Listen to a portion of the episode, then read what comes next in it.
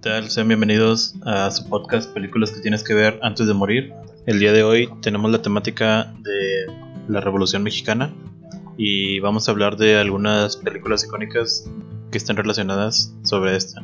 Vamos a empezar con la película Los de Abajo de 1940.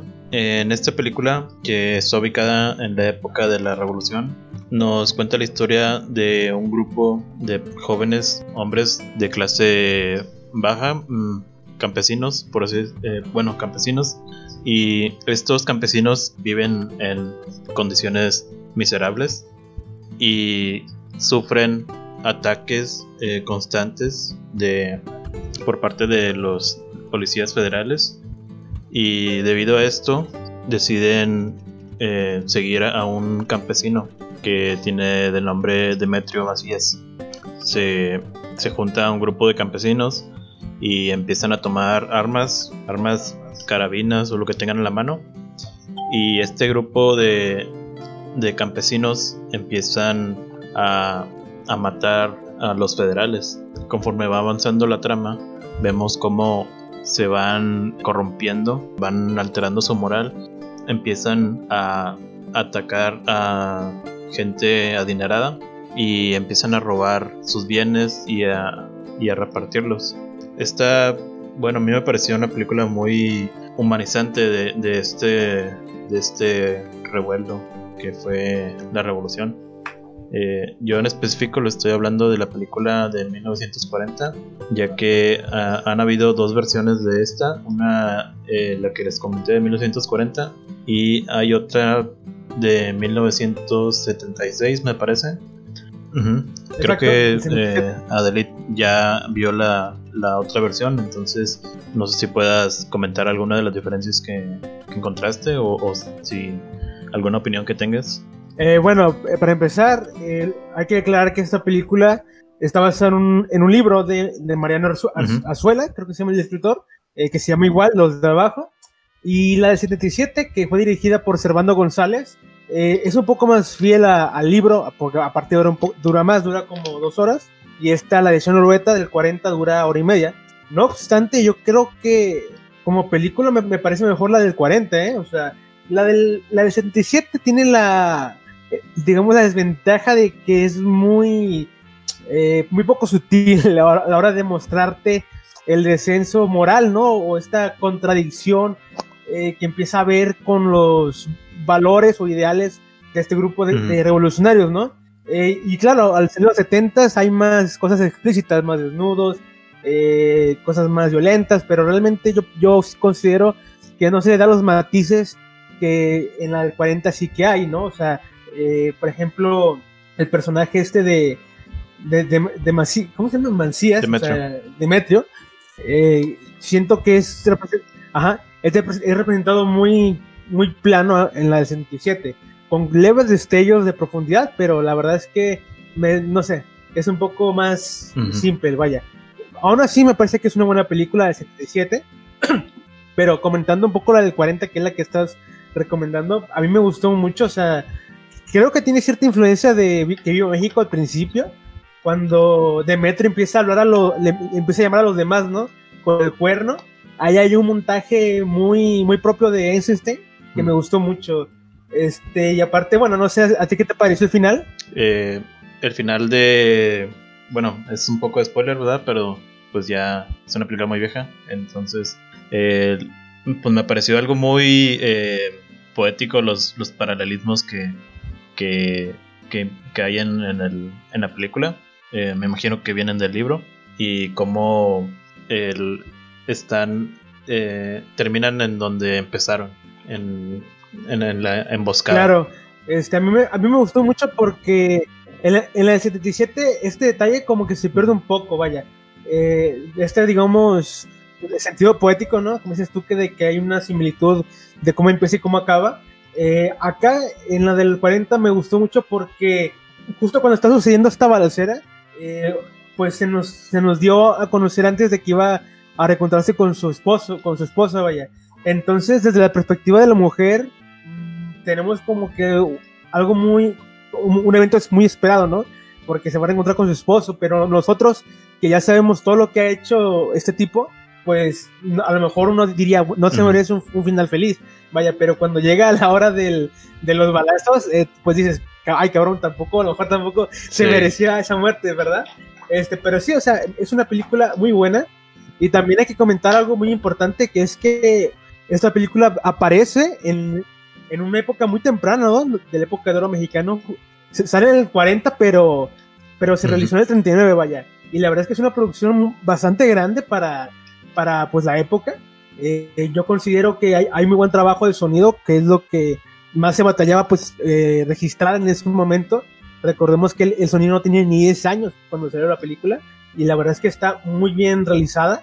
También Gabriel Figueroa, un pues legendario, ¿no? Este cinefotógrafo, hace un trabajo muy bueno aquí.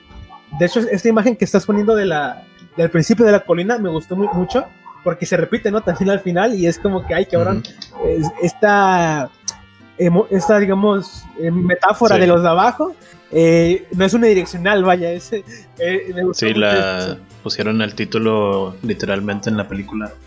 Creo que hasta lo mencionan ahí en, los diálogos de que no, pues somos los de abajo o algo así, algo parecido. Eh, ahí ya fue menos metáfora. Sí, nos lo mencionan varias Pero está, me pareció algo muy, como les digo, muy poético para, para la... Bueno, yo no soy muy conocedor del cine mexicano, y me sorprendió ver algo eh, tan artístico en, este, en este trabajo. Claro, e, es, verdad, o sea, como te digo, sale muy temprano, digamos, en la etapa del cine de oro mexicano y Chano Urbeta, pues es un director al que yo tengo como un director de terror de, de clase B, ¿no? Eh, creo que es por la mayoría de obras por las que la gente lo conoce. Entonces ver que hizo labores tan buenas como esta eh, en, una, en un tiempo tan remoto, por decirlo así, pues sí llega a sorprender mucho, ¿no? Este, también me gustó mucho un, detalle, no sé, no sé, es irrelevante, pero es que sale eh, Emilio Fernández, el indio, pintando el bigote a la Mona Lisa, güey. Eso estuvo, estuvo genial, ¿eh? Yo no me esperaba eso. sí. Es, es, un momento muy chistoso, o sea, a mí me, gustó, me dio mucha risa verlo haciendo eso. Este, y oye, y hablando de, de los actores, eh, creo que Miguel Ángel Ferris está de lujo, o sea, en, en el 77 es Eric del Castillo quien hace a Demetrio. Y está, ahí se dan, la verdad, ahí se dan. Pero pues Ferri siempre es un actor muy, muy, muy bueno, ¿no? Entonces aquí yo verlo como revolucionario y de este calibre, la verdad es que le quedó bastante bien. Eh, porque normalmente él hizo papeles como del, del padre de familia, ¿no? Que era estricto, bondadoso, y aquí pues es un papel muy diferente al que yo lo tengo acostumbrado, ¿no? Entonces sí me gustó mucho. También Carlos, Carlos López. ¿Cómo se llama? Carlos. Ay, se me va el nombre del actor. Mm. Ay, ay, ay, el que hace del doctor que llega después. Carlos. Carlos Moctezuma. López Moctezuma, sí, sí, ya. Ándale, él. Me, gustó mucho porque fue de sus primeros papeles, ¿no? Está, flaco. Está flaco incluso aquí el, actor. Este, y me gustó mucho verlo pues en un papel eh, que se aleja un poco de, de, a lo que lo tenemos ya asociado, ¿no? Que es que era el antagonista, el villano aquí es un tipo medio cínico, ¿no? Y de hecho este personaje tiene un, diálogo muy interesante, que es cuando le pregunta a un, conocido suyo, ¿no? Cuando llegan como a, un pueblo, él, le pregunta, ¿estás decepcionado de la revolución? Y le responde, decepcionado no, más bien desilusionado o algo así, ¿no? Le responde. Eh, en el 77 este, este diálogo es mucho más extenso y, critica muy fuerte a, la pues a la gente, ¿no? Que, que, que andaba ahí porque pues hay que decir que sí hay muchos actos vandálicos y en, el 77 son muy explícitos, muy explícitos con lo que con estos eh, pues eventos no tan, tan feos, pero aquí me parece que como te digo apoya mucho esta sutileza, como que esta crítica que hace la película, pero es un retrato a la vez muy humano, ¿no? un, retrato realista, que no, que al principio pues sí los dibuja muy como heroicos, ¿no? A los campesinos, pero poco a poco pues va... Se van corrompiendo. degradando, ándale, exactamente, se van corrompiendo. Y, eso me gustó mucho porque no, no se siente forzado, no se siente como que da huevo, porque los personajes están muy bien caracterizados. Y dentro de esta misma ficción que te presenta, pues se siente verosímil. Entonces, es una película que está muy bien lograda. Y pues esta película yo la encontré en YouTube, fácilmente la pueden encontrar. Eh, creo que de hecho todas las que vamos a mencionar aquí eh, las pueden encontrar ahí en YouTube. Mm, esta en particular no tiene muy buena calidad, está creo que en 240, pero eh, creo que es suficiente, la verdad. Eh, yo... Si no, si no, yo les paso una de, que está en 480. Yo tengo una versión que está en mejor resolución. Ahí le dejas en la, descripción nada más. Bueno, perfecto. Pues ahí, eh, si van al video en YouTube, cuando. Bueno, este video se va a subir a YouTube, y aquí en la, descripción van a poder encontrarlo. Perfecto. Oye, nomás quiero comentar un, detalle curioso que, que, vi de esta película. Y es que el asistente del director de Chano Urbeta fue Miguel M. Delgado. Este fue su primer trabajo, me parece. Y creo que muchos reconocerán a Miguel M. Delgado porque él fue el director de, de Cantinflas, ¿no? De casi toda la vida. Y pues eh, me pareció muy interesante verlo aquí en los créditos. No me esperaba que él apareciera tan, tan temprano, ¿no? En la época de oro. Yo pensé que ya, ya había aparecido hasta los hasta los finales de los 40 y no a principios. Bueno, pues lo tienen. Y no estoy seguro si es un final alternativo o si es un final de la novela. Eh, leí por ahí que cambiaba el final de la película con el de, la novela. Creo que ya lo he mencionado por ahí. Que en, la novela el protagonista llega con su esposa y, y, está en un tiempo y ya después de esto pasa la, la pues su muerte. Y aquí en la película no llega no llega con ella. Ah, no, ni, ni la del 77 ¿eh? llega. Entonces debe ser algo que cambiaron a, posta, vaya. Bueno, ahí hay una libertad creativa. La novela eh, leí por ahí que sí llegaba con su, su esposa. Quién sabe si le haya dicho la verdad. no creo. Pero bueno, eh, pues pasemos a la siguiente película. Perfecto. Y bueno, este yo les voy a hablar de Vino el Remolino y nos levantó, que es una película de Juan Bosí Oro. Eh, ¿Tú conoces ese director, no, Román? No tengo el placer. No, bueno, este director está muy infravalorado y para mí está entre los mejores de la época. Eh, pero bueno, él en esta película vamos a ser testigos de, o, o más bien vamos a ser testigos junto a una familia de clase media del estallido de la revolución. Aquí tiene la particularidad de esta película que, que se sitúa en la capital.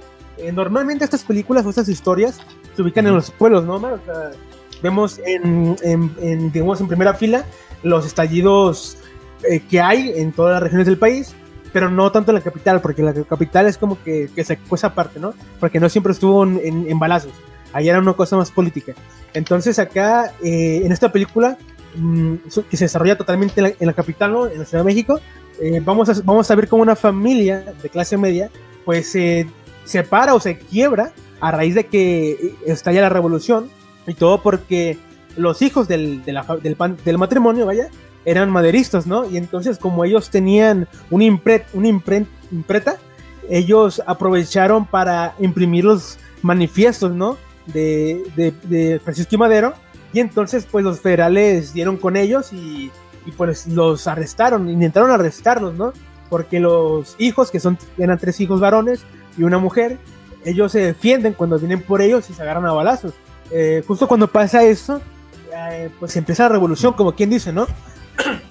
Entonces, eh, a raíz de, esta, de ese atraco que hay, de ese enfrentamiento entre los federales y los hijos, uno de ellos muere y deja a su hijo, que era un niño pequeño, huérfano, ¿no? Y, y los dos sobrevivientes pues se van cada quien por su lado y escapan porque no pueden quedarse ahí obviamente. Este, y eso deja pues a los padres de familia junto con la hija pues solos, ya sin eh, sus hijos varones, que recordemos que los varones eran quienes trabajaban, ¿no? O sea, ellos iban a mantener la familia, entonces eh, meten un apuro muy grave a, los papás. Eh, también trágicamente muere la madre debido pues a todos los eventos que pasaron, ya era anciana obviamente la señora, y eh, la, chica pues se tiene que valer de su cuerpo para sobrevivir porque pues no tiene ella con qué mantenerse, ¿no? Ni, ni él ni a su padre. Y cuando su papá se entera pues ya no la quiere ver, entonces es un dramón eh, muy grande que está sucediendo aquí, ¿no? Y tiene como telón de fondo eh, la revolución. Aquí algo muy ingenioso es que utiliza los periódicos, ¿no? La gente que está gritando, compre, compre su periódico, ¿no? Y dice la, la premisa más, más caliente así nos vamos enterando un poco de lo que está sucediendo en, el resto del país. Eh, sabemos que, por ejemplo, Francisco Medero muere, que luego llega Carranza y empiezan a los balazos entre ellos. O sea, todos lo sabemos gracias a este recurso. Mm. Eh, a mí lo que me gustó mucho de, de, esta, de esta película es que, es que te muestra, de cierta forma, un lado de la revolución que normalmente no se mostraría en, en esta época, y es que no la mitifica, o sea, no te muestra ese suceso de una forma heroica, pero tampoco la, la, muestra de una forma, por decirlo así, nefasta, sino que te dice algo que, que, pasó, y es que muchas familias se descompusieron o, se fracturaron a raíz de este evento, y ya nunca fueron las mismas. Y, y, claro, podemos decir, no, pues que esto era inevitable, ¿verdad? Pero bueno, pasó así y así te lo muestra. Claro que hay cierto dramatismo en medio, pero creo que encaja muy bien con lo que te están manejando. Algo curioso es que también sale Miguel Ángel Ferriz, que es, es, es Demetrio, ¿no? En la película de los de abajo. Y aquí es como te digo, es un padre de familia, pues que queda afligido por, por lo que sucedió con sus hijos. También algo destacar, Omar, aquí es que nos pone dos visiones en jaque, o sea, la familia obviamente no es rica, no es acomodada, por lo que no tiene por qué defender eh, a los ricos, obviamente. Pero los, los, padres no están de acuerdo con que sus hijos sean maderistas porque saben el riesgo que corren. Entonces aquí nos muestran una realidad y es que no todos los que no querían eh, unirse a la revolución eran porque estuvieran con Porfirio Díaz. O sea, realmente a lo mejor no querían a Porfirio Díaz, pero tampoco querían unirse a este, a este, a esta, digamos, eh, show, show de, de, balazos de guerra que, que, podía ser de pronto muy bestial, como lo vemos en los de abajo, ¿no? O sea, que se podrían encontrar eh, actos vandálicos muy, muy bestias. Entonces aquí la película me, gustó mucho por eso, man. Este también creo que aquí, ay, no, no te tengo el dato del, del cinefotógrafo, porque creo que nadie sabe quién fue, pero la fotografía está muy buena. Las calles de México, del México... Jorge Stoll, Stahl Jr. No. no, ni idea. No, ni siquiera eh, pero bueno, la fotografía está, vaya, o sea, brutal. La escena del, del, tiroteo, es el primero, ¿no? Cuando estalla. O sea, ¿cómo te lo explico? Te, tenemos un, un, montaje muy frenético, eh, porque eh, digamos que están los, los ferales en la calle y los hijos en una casa, ¿no? Están en la azotea. Entonces tenemos un juego muy interesante de cortes, donde a pesar de que ellos están hasta arriba, eh, se ven superados. Entonces hay un juego de sombras ahí, ¿no? Donde las sombras de los federales es más grande que, o sea, se proyecta muy, muy larga, vaya. Y eso es una, evoca una sensación de que ellos están siendo superados, ¿no? Los, los hijos, vaya. Entonces me gustó mucho. Este, Juan Bustillo Oro era alguien muy, muy este, versátil con la cámara. De hecho, creo que eh, es de los mejores, ¿no? Que había en ese momento.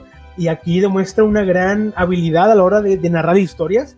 Y eso que venía de una mala racha. Bueno, muchos dicen que, que él en los 40 hizo pura basura.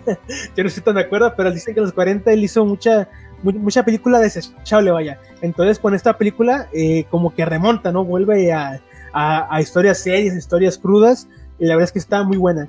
Eh, la recomiendo porque es un título no tan conocido, pero que tiene mucho contenido. Que, que considero, si ustedes lo ven, probablemente se vuelva de sus favoritas realmente porque nos da una perspectiva un poco usual en, el cine mexicano y además pues tenemos una galería de actores muy competentes que hacen un muy buen trabajo. Este, me gustaría contar el final, pero no lo quiero hacer porque a lo mejor no les gusta el final y, no quiero desanimarlos a que no la vean.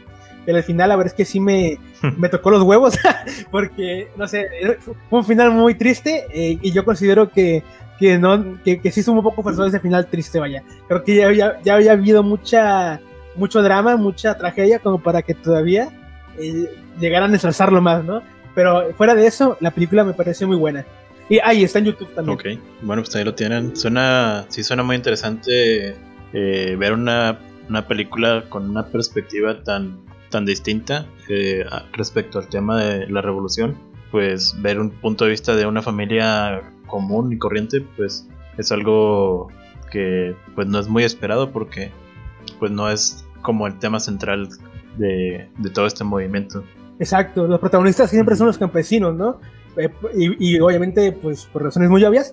Y aquí, pues, me gustó mucho este aire diferente, ¿no? Porque nos muestran cómo fue que una familia normal de la Ciudad de México, pues, vivió este evento y está muy chido por eso. Bueno, pues ahí lo tienen.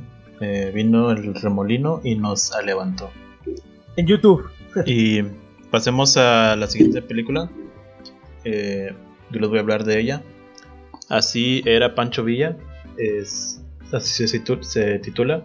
Y esta película es eh, más que una largometraje, es como un eh, conglomerado de, cortometrajes, eh, pero todos están protagonizados por Pedro Armendáriz en el papel de Pancho Villa.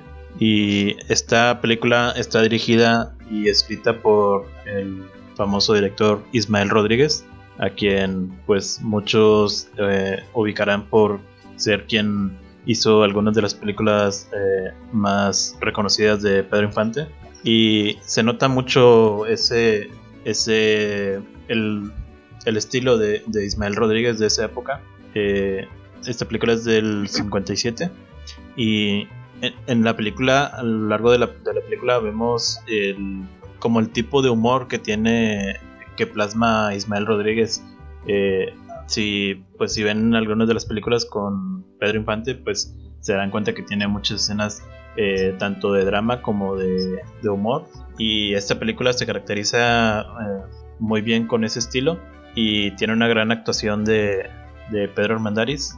Eh, esta película es una la primera parte de una trilogía. yo no he visto las demás, la segunda y la tercera parte, pero pues me imagino que ahí deben estar en YouTube.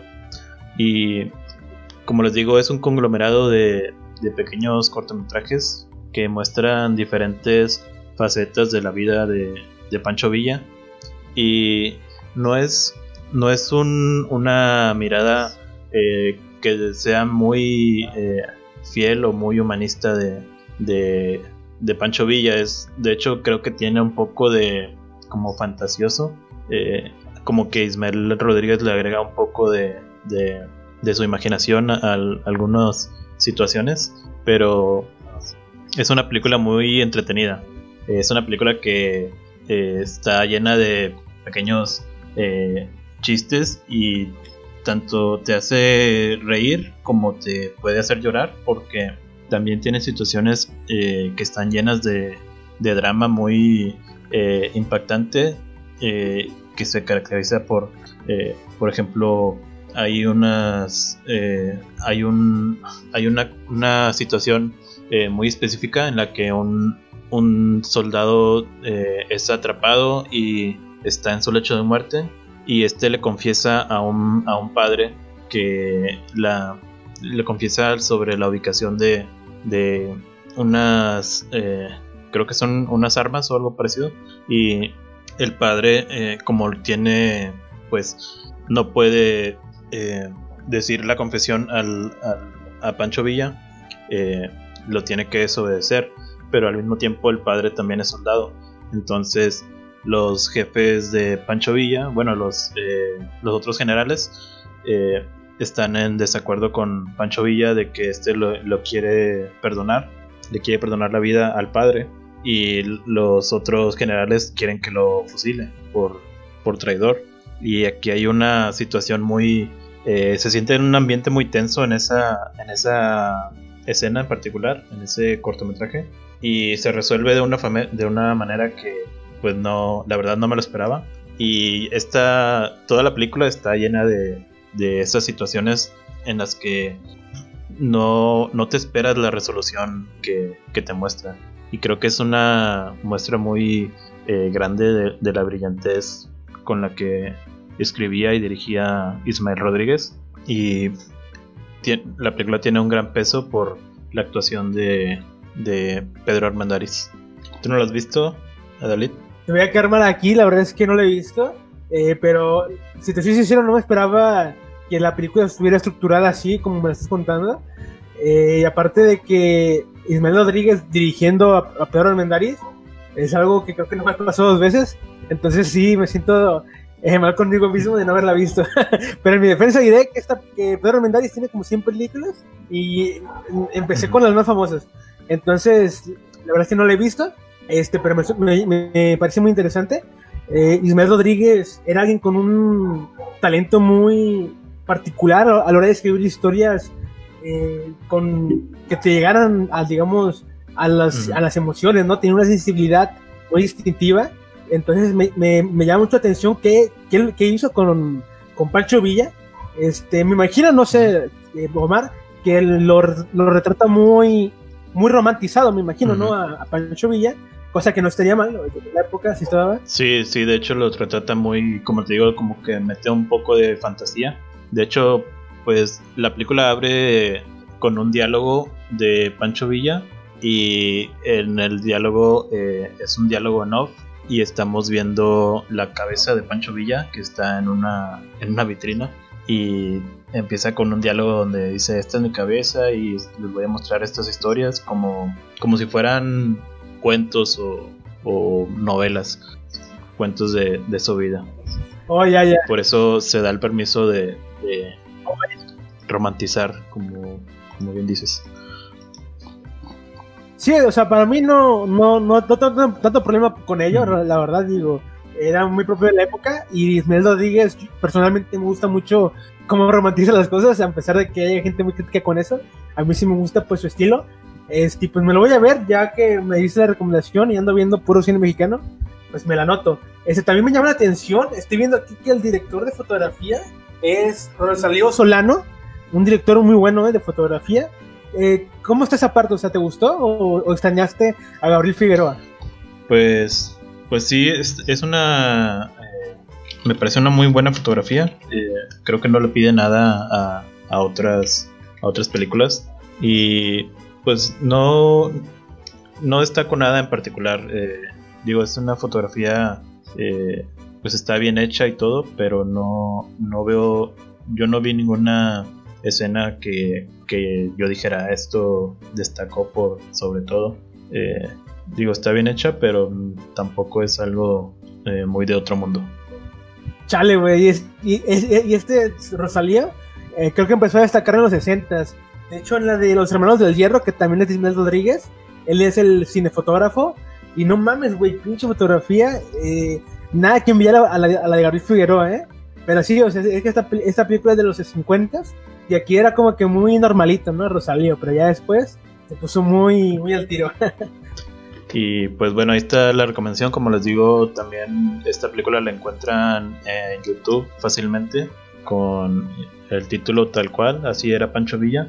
Y tiene, tiene muy buena calidad. Eh, creo que no, no se van a decepcionar de, de esta. Ah, perfecto. Entonces ahí está la recomendación. Yo me la voy a descargar en cuanto acabemos este podcast.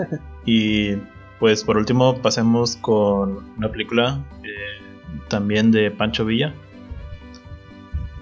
Oye, es cierto, ¿eh? Ha sido el protagonista Pancho Villa de, este... Sí, este creo que es el más destacado de toda las, la cinematografía mexicana de, de la época. Claro.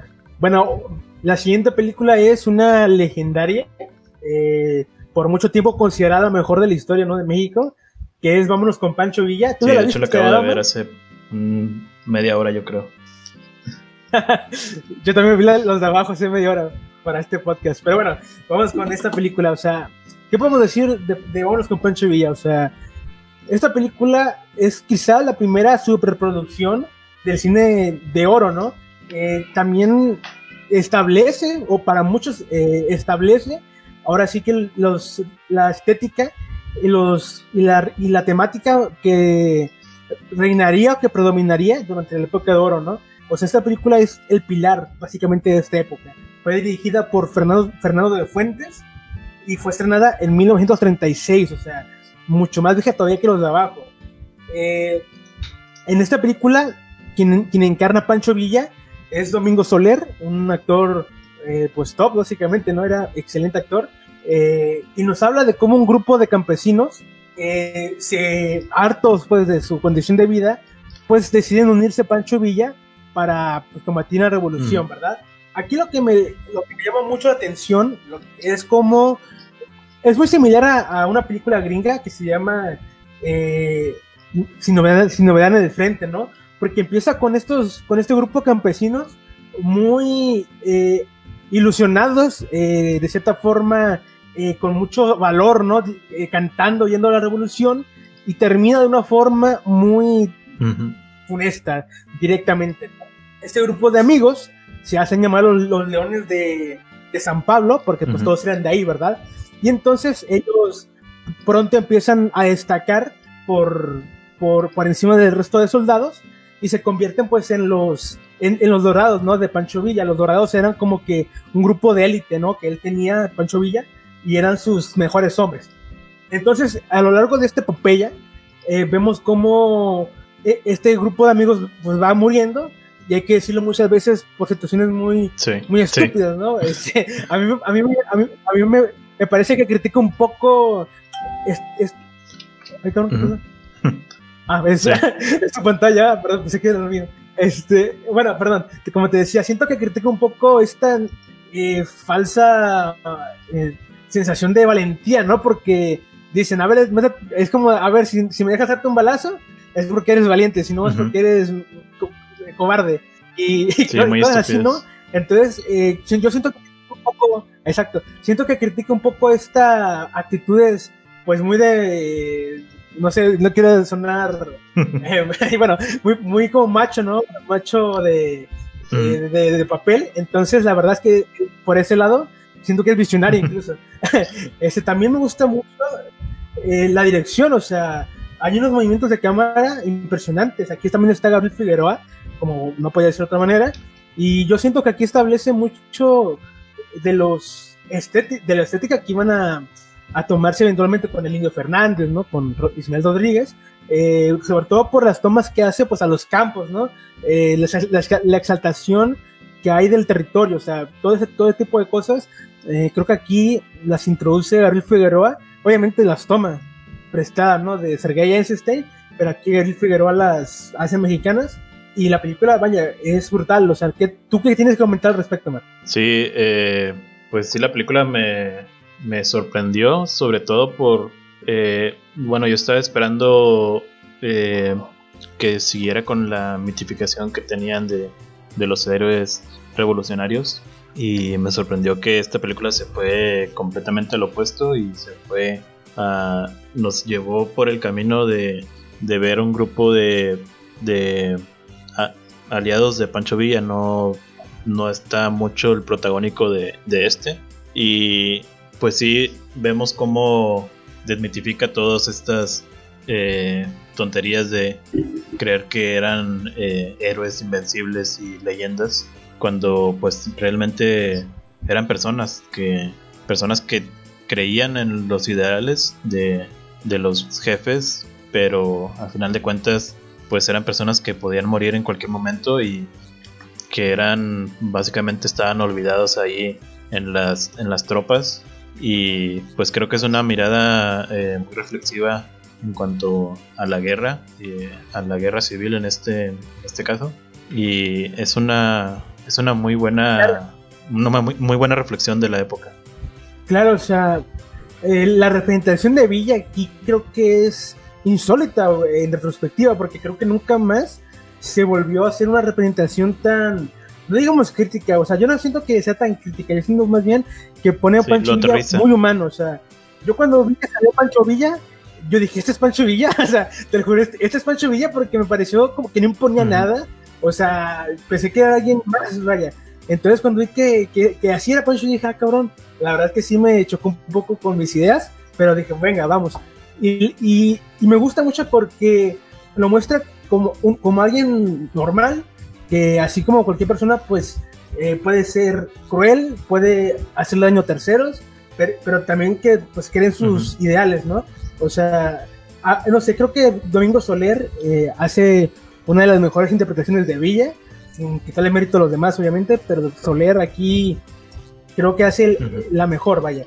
Este, también hay que comentar algo que me que, creo que, que, creo que poco se dice y es que esta película establece, o sea, o más bien eh, oficializa, no sé cómo decirlo, pero ya el sonido de México con esta película arranca, o sea, si tú te diste cuenta, Omar, todos los sonidos de la película, eh, aunque suenen ya muy estoicos, perdón, muy arcaicos, eh, eran originales, o sea, todo, todo ese trabajo que se hizo detrás de, del sonido fue lo que hizo que ya no hubiera problemas con el sonido, porque si tú miras películas antes de, de esta, vas a ver que hay muchos problemas de sincronización, que los sonidos se ven muy falsos, y entonces aquí, eh, de cierta forma, establece el sistema, ¿no? Que hicimos usar.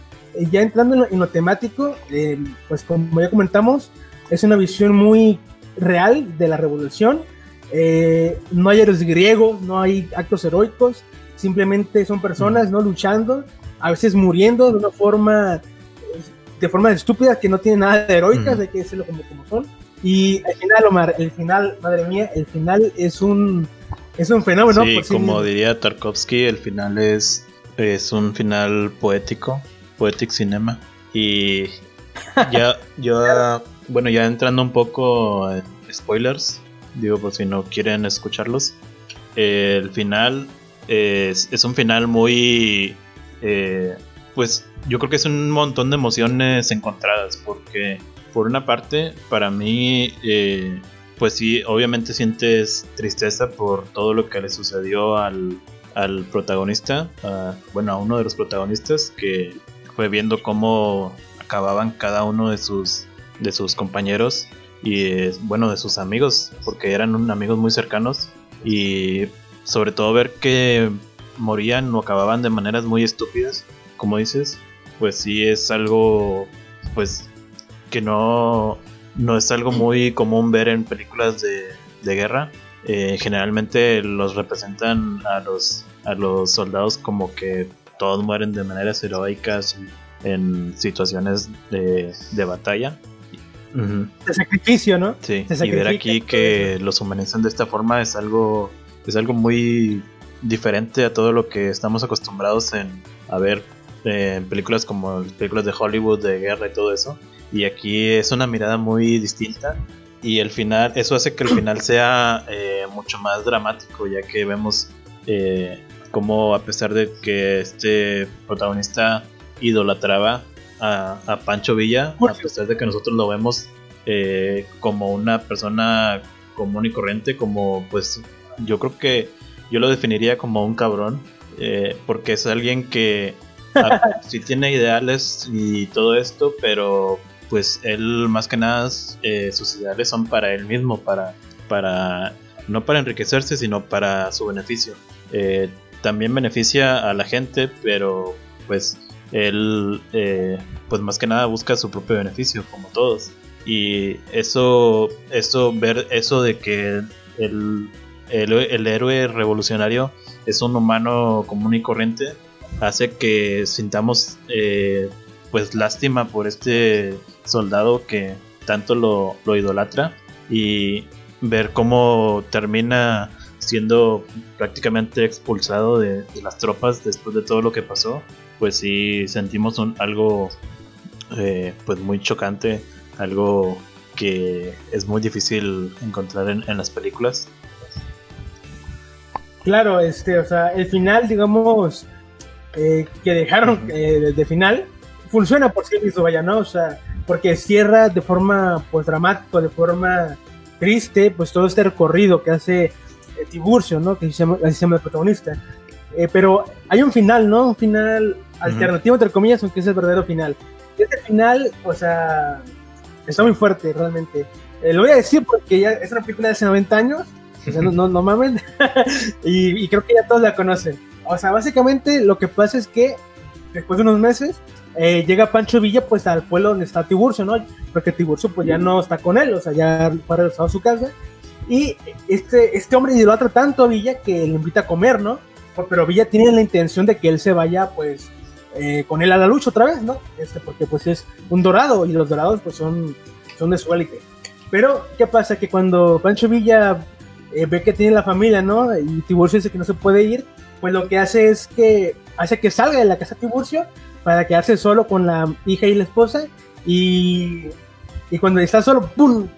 que, los, que las mata, ¿no? O sea, eh, creo, que este, esto, eh, este, este acto fue lo que hizo que censuraran e, esta parte de la película porque realmente creo que aquí ya no puedes eh, simpatizar con Villa, o sea, con, con, este acto, porque mata literalmente a sangre fría a dos personas que no tienen ver en el entierro, ¿no? Y lo hace para que se vaya simplemente este tipo. le dice, toma tu caballo y vámonos porque no tienes nada por qué quedarte, ¿no? Y, y, y, Tiburcio todavía duda en matarlo, ¿no? O sea, agarra el rifle y es un momento que, que, me causa mucha impotencia porque toma el rifle y no, y, no lo mata porque es Pancho Villa y lo admira mucho, ¿no? Entonces, e, ese trabajo actual que hacen los, dos, ¿no? De, de cómo una, la admiración que tiene el personaje por Villa es tanta que no se atreve a jalar el gatillo y, y lo matan por la espalda, ¿no? Este, la verdad es que es un final muy fuerte. Está, creo que termina subiendo a Poncho Villa porque hasta le dice, ¿por qué la mataste? ¿no? Le, pregunta al soldado. Le dice que no querías matar, que no sé qué. Y dice, él matar a mí, Tiburcio matar a Pancho Villa, dice. O sea, de una forma prepotente, ¿no? Casi. Y la verdad es que así te termina pues chocando un poco esta actitud. Y aparte se lleva al hijo todavía, ¿no? Se lleva al hijo. O sea, es un final muy fuerte que desmitifica completamente el, el heroísmo ¿no? que normalmente se le acuña a la revolución. Yo como, yo como sabes no soy crítico con la revolución, yo creo que era necesaria, pero este, esta visión también es necesaria. Es necesario pues que seamos críticos con, personajes no históricos y esta película pues la verdad es que es una... se adelantó el tiempo, ¿no? Me parece, porque sí, está muy fuerte y está muy bien lograda. Algo que también hay que remarcar es que está basado en un libro que se llama igual, ¿no? Y el escritor fue Rafael Felipe Muñoz y él tiene un papel en la, en la, película, él es uno de los amigos de Tiburcio y de, hecho es el, que muere cuando, cuando quieren tomar un castillo, ya no quieren hacer como unos granadas, eh, él, es, es, ese personaje, es él. Entonces, ándale, ese mero. es un, es un buen guiño, ¿no? al autor que salga ahí y la verdad es que lo hizo muy bien. Este, yo la verdad no tengo nada más que comentar. A mí personalmente me parece una de las mejores películas mexicanas de la historia. Eh, incluso creo que rompe con los cánones de, de, los finales, porque normalmente los finales eran felices, ¿no?